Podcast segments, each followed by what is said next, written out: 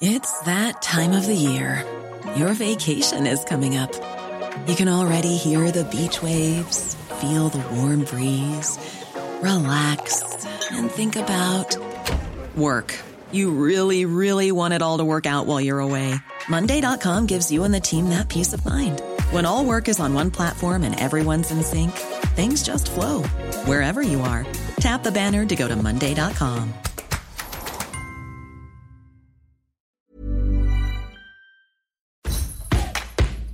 El podcast del Diario de los Deportistas es patrocinado por Tiendas Atléticos, Productos Deportivos. Síguenos en la página atléticos.com o en Facebook como Atléticos MX. Atléticos, lo mejor para el deporte.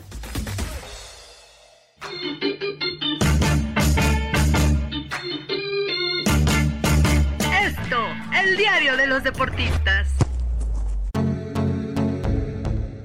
Hola, ¿qué tal amigos del Esto? ¿Cómo están? Qué gusto saludarlos. Bienvenidos una vez más a este podcast del Diario de los Deportistas. Les saluda José Ángel Rueda en compañía de Guillermo Abogado. Mi querido Memo, ¿cómo estás? Qué gusto saludarte.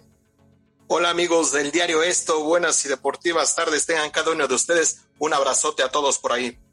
Y como siempre también me acompaña Miguel Ángel Mújica. Mi querido Muji, ¿cómo estás? Gusto saludarte. Mi querido Angelito, ¿cómo estás? Mi querido Memo Abogado. Pero bueno, hoy estamos ante otro tema donde no sabemos si habrá temporada, como lo es la fiesta brava, los toros, y que bueno, desafortunadamente para todos que gozan de la tauromaquia, pues bueno, están viviendo un momento difícil, ¿no? Eh, sobre todo los toros aquí en la Ciudad de México, en lo que es la Plaza México, que bueno, un juez determinó finalmente suspender de manera indefinida las plazas de toros, este lugar emblemático de la capital mexicana y que por tantos y tantos años ha tenido las corridas y pues bueno, ahora no se sabe. Así que aquí estamos con el que sabe de ese tema, mi querido Memo. Platícanos un poco en qué va este tema, este, qué es lo que puede pasar y bueno, el panorama, ¿no? Para la fiesta brava en la Ciudad de México.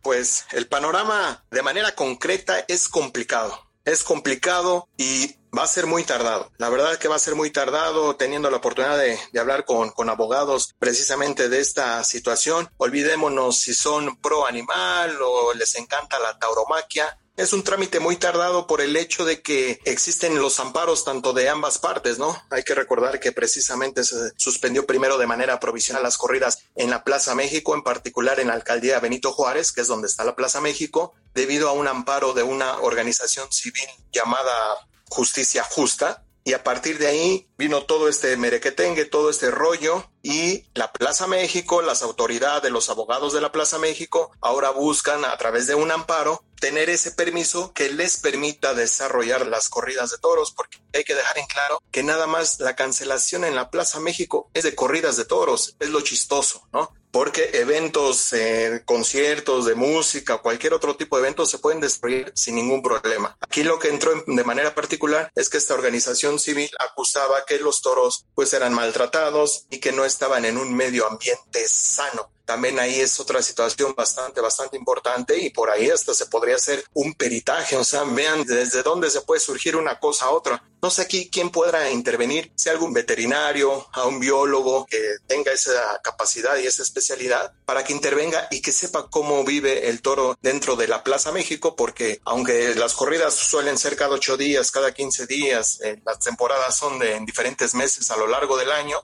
hay unos toros que viven en la Plaza México, entonces tendrían que hacer una investigación bien minuciosa y a fondo para determinar si en verdad viven en un medio ambiente no sano o insano, como ellos lo llaman. Lo que es un hecho es que el maltrato, digo, a cualquier persona que va a ver y que sabemos que pican al toro, que sabemos que hay sangre, el maltrato evidentemente está, pero hay que dejar en claro que, bueno, el toro de Lidia es para eso. Sí, se le trata como un rey durante toda su vida desde que nace y muere, el único animal que puede luchar por su vida en algún espectáculo.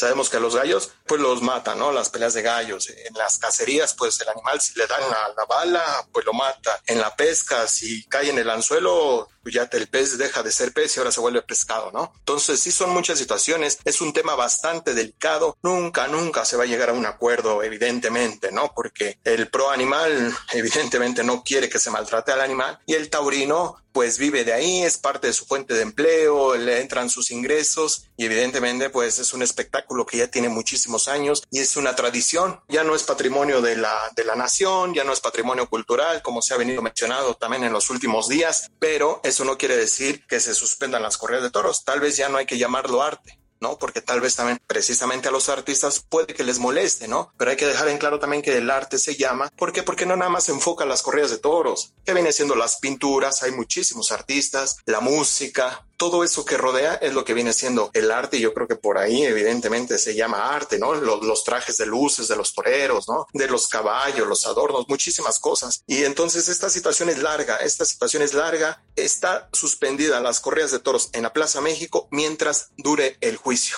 No es definitivo, nada más mientras dure el juicio, pero insisto, puede durar un mes, tres meses, un año, dos años con los pocos o muchos abogados que he hablado de este tema, no se atreven a decir una fecha porque evidentemente hay muchas situaciones que no estarían en sus manos. Hay que recordar que venimos también de una pandemia y que se atrasaron muchísimos procesos. Hay procesos no nada más de toros, sino de otras situaciones, de gente común y corriente, si lo queremos llamar de una manera, que no les han solucionado sus procesos de años. Se cruzó esta pandemia, todo se atrasó. Entonces hay que primero que arreglarlo lo anterior y después ya podríamos llegar a esto. Sabemos que por ahí diría el dicho que con dinero baila el perro, pero no sé si también lo quieran soltar por ahí, porque a mí algo que me ha sorprendido y me sigue sorprendiendo hasta la fecha, que las figuras del toreo Sebastián Castela, que quiere regresar, Andrés Rocarrey, toreros de alta jerarquía, tanto de México como del extranjero, han opinado muy poco al respecto, como si no les importara. También me es grave y me es delicado que los verdaderos dueños de la Plaza México no estén opinando o no hayan dicho algo. ¿Eso qué quiere decir? Pues daría a entender que no les importa, ¿no? Pero bueno, tal vez no les importe porque la Plaza México va a seguir recibiendo su dinero, lo puedes rentar para un concierto de música, no importa que ya no haya toros,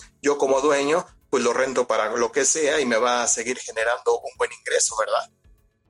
Como bien mencionas, mi querido Memo, es un tema complejo que durará todavía un tiempo. Seguramente la temporada grande no podrá comenzar como estaba planeado. Y pues bueno, será complicado, ¿no? Independientemente de la decisión a la que se pueda llegar, yo creo que acá el tema está en que cada vez este tipo de amenazas contra la fiesta brava crecen, ¿no? Y se hacen un poco más, palpables y que bueno, eventualmente llegará un día donde sea insalvable, ¿no? Esta fiesta grande. Como ya lo mencionabas, existen dos grupos muy, muy, muy marcados evidentemente los taurinos y por el otro lado los antitaurinos los que están eh, pro eh, los derechos de los animales. Hay muchísimos temas, ¿no? Lo pudimos platicar tú y yo en el Twitter Space que tuvimos con abogados, con eh, activistas, donde nos explicaban precisamente eso, ¿no? cada uno tiene sus posturas muy marcadas. Por un lado, pues bueno, los a favor de los animales, pues evidentemente están en contra por la manera en la que mueren, por la manera en la que se maltratan, independientemente que puedan tener una vida llena de, de privilegios, ¿no? Como tú bien lo mencionabas. Y por el otro lado, pues bueno, lo que representa toda la fiesta brava, el hecho de adorar al toro, el hecho de rendirle un homenaje, porque así, así lo ven, es la manera en la que se busca. Y pues bueno, a final de cuentas son eh, dos posturas totalmente opuestas, ¿no? Una está arriba, otra está abajo, una es fría, otra caliente, y es dificilísimo que se llegue a un acuerdo. Por eso mismo, la autoridad tendrá que determinarlo, y como bien mencionas, ¿no? Acá tendrán que entrar este, biólogos, eh, veterinarios, a determinar bien qué es lo que está ocurriendo así como ocurrió en la Plaza de Toros México, pues bueno, ha ocurrido en otras partes del mundo, ha ocurrido en otras partes de México, lo que decía, ¿no? Este movimiento poco a poco va avanzando. Mi querido Muji, a ver, platícame un poco de lo que representa esto, ¿no? Independientemente de lo que podamos saber o no de toros, de lo que es una media verónica, de lo que es el indulto, de lo que es todo, creo que acá hay algo que tú y yo sí entendemos bien, ¿no? Que es todo lo que envuelve a la fiesta brava, ¿no? De esos domingos, ¿no? De ir a la plaza de toros, de gritar ole, de los chavitos que acompañan a sus papás, a sus abuelos, lo que bien mencionaba Memo, ¿no? La gente que pinta allá afuera, la gente que escribe, que vende libros. Vamos, esto es una industria que lamentablemente se va a perder, ¿no? Sí, mira, es que el impacto social, independientemente de que si ven y si es bueno o es malo, que si el toro hace, sufre, etcétera, etcétera, la situación es muy compleja porque estás hablando de un tema social bastante catedrático y me refiero a que es un arte con tanta tradición, mi querido Ángel, que viene de muchísimos años, sabemos que viene de España, sabemos que, es una fiesta que, se celebra allá, pero eh, el impacto social es completamente fortísimo. A lo mejor yo no soy el, gran fan de los toros, pero en gusto se rompen géneros, ¿no? O sea, habrá mucha gente que le encante, que vibre con este tipo de, de deporte. Yo creo que sí lo podemos llamar deporte se enfocan muchas situaciones, se pone en riesgo el tema de, del torero, etcétera, etcétera. Y no nada más verlo superficialmente, ¿no? De que matan al toro y etcétera, etcétera. Sí, bueno, son situaciones que no sabes hasta qué punto punto este, puedas ofender a alguien con un comentario u otro. Pero a mí lo que me gusta más del tema de los toros es el concepto de lo social, ¿no? La música, la música es tan impresionante, la forma en que viven los amantes de, los toros, este deporte, eh, se levantan desde temprano, saben que la corrida es a cierta hora, ponle tú tres de la tarde, bueno, pues ellos empiezan a vivir esta situación desde temprano, ¿no? Desde las ocho, nueve de la mañana se empiezan a vestir, eh, bien elegantes, eh, listos para ir a una fiesta, ¿no? ¿no? No por nada se le llama la fiesta grande, ¿no? Tienes que ir, este, pues bien arregladito, tantas figuras que no conocemos, Ángel, que les encantan los toros, y son situaciones que, que yo al menos prefiero respetar. Para mí no es que sea algo muy bueno, pero también hay toros que libran de cierta forma la muerte, ¿no? El indulto, ¿no? Entonces, eh, yo creo que se podría llegar a, una, a un tema mediano, por así decirlo. ¿Habrá alguna forma, Memo, de que el toro a lo mejor no, no muera al final o no sea tan castigado como luego sucede, no sé, creo que respetar el tema social sí sería algo importante que podrían lograr los toros, ¿no? Sería una situación fantástica porque, lo repito, cada quien tiene sus gustos, ¿no? Sí, mi querido Muji, allá en Portugal, en el argot taurino, se maneja la usanza portuguesa. Allá en Portugal se efectúa de manera como la conocemos. La corrida de toros sale el astado, primer tercio, segundo tercio y el tercer tercio, ¿no? Recordemos que se maneja por tres partes divididas, lo que viene siendo una, una corrida de toros.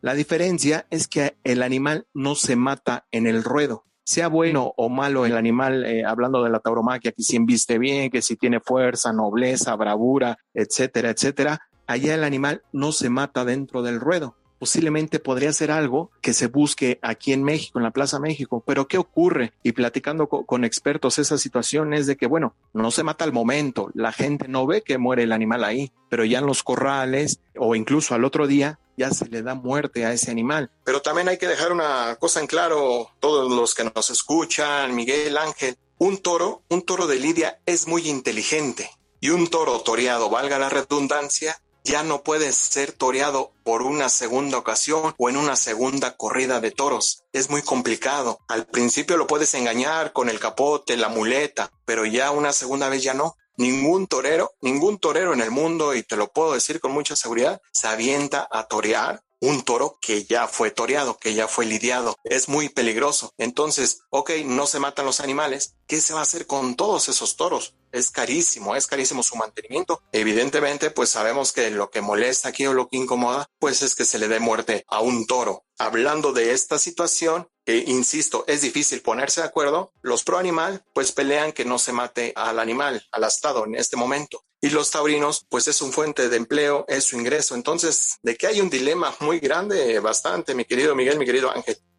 No, claro, y acá es un tema importante, ¿no? Porque creo que justamente es de lo que se trataba de, ver, ¿no? Que, o sea, el, el, futuro, ¿no? ¿Qué le podrá deparar a la fiesta brava? Obviamente muchos apelarían a eso, ¿no? A que el toro no se mate, que el toro pueda ser toreado, pero bueno, que su condena no sea la muerte, ¿no? Se puede hablar de la condena de la perspectiva eh, pro animal y que el homenaje no sea la muerte, ¿no? Si se ve desde la parte, desde el punto de vista taurino. Entonces, eh, creo que sí es un tema muy, muy, muy delicado, como tú bien mencionas, es algo que se viene. Ya lo decías, Memo, todo lo que engloba la fiesta brava es difícil. Tenemos la oportunidad de platicar con toreros y todo, y pues bueno, es lo que dicen, ¿no? Es su fuente de ingreso y a final de cuentas, pues bueno, será complicado. Mi querido Memo, no sé, alguna conclusión que nos quieras dar sobre este tema.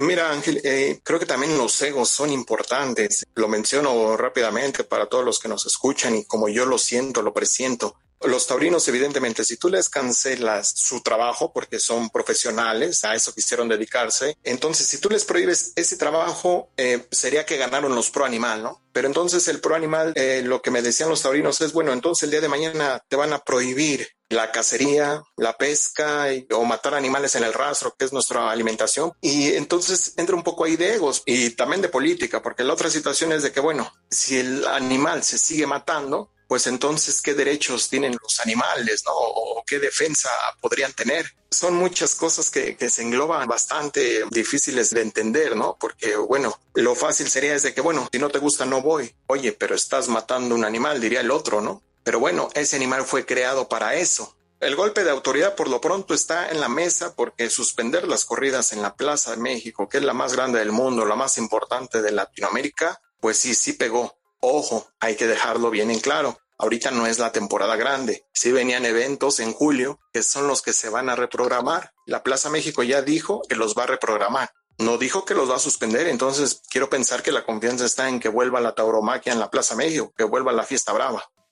Sí, efectivamente, habrá que ver qué es lo que termina eh, el juez. Como tú dices, ¿no? La confianza ya está por el hecho de que vuelvan, de que regresen y de que todo se pueda llevar a cabo con normalidad. El tema, pues, es lo que hemos estado hablando, ¿no? el golpe que supuso y que irremediablemente parece que ese es el destino, ¿no? De la tauromaquia. Mi querido Miguel, una última reflexión, un último comentario.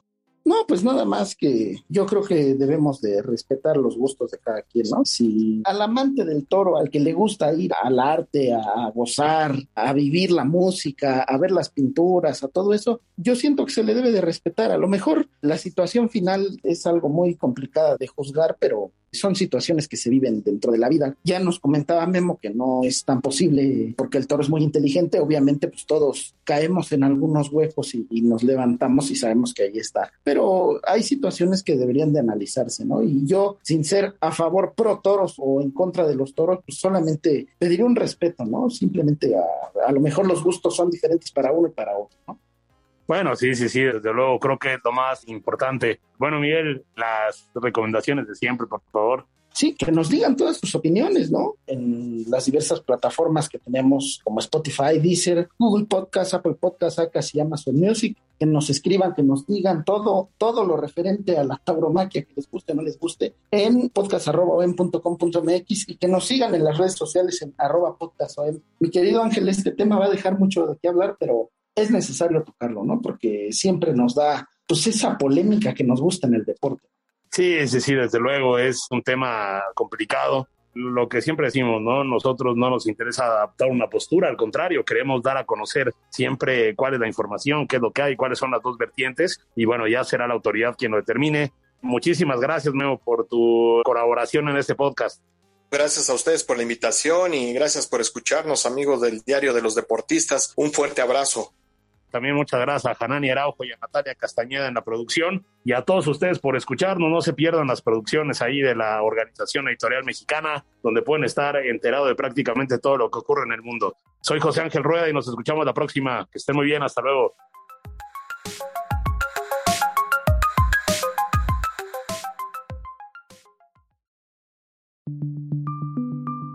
Esta es una producción de la Organización Editorial Mexicana.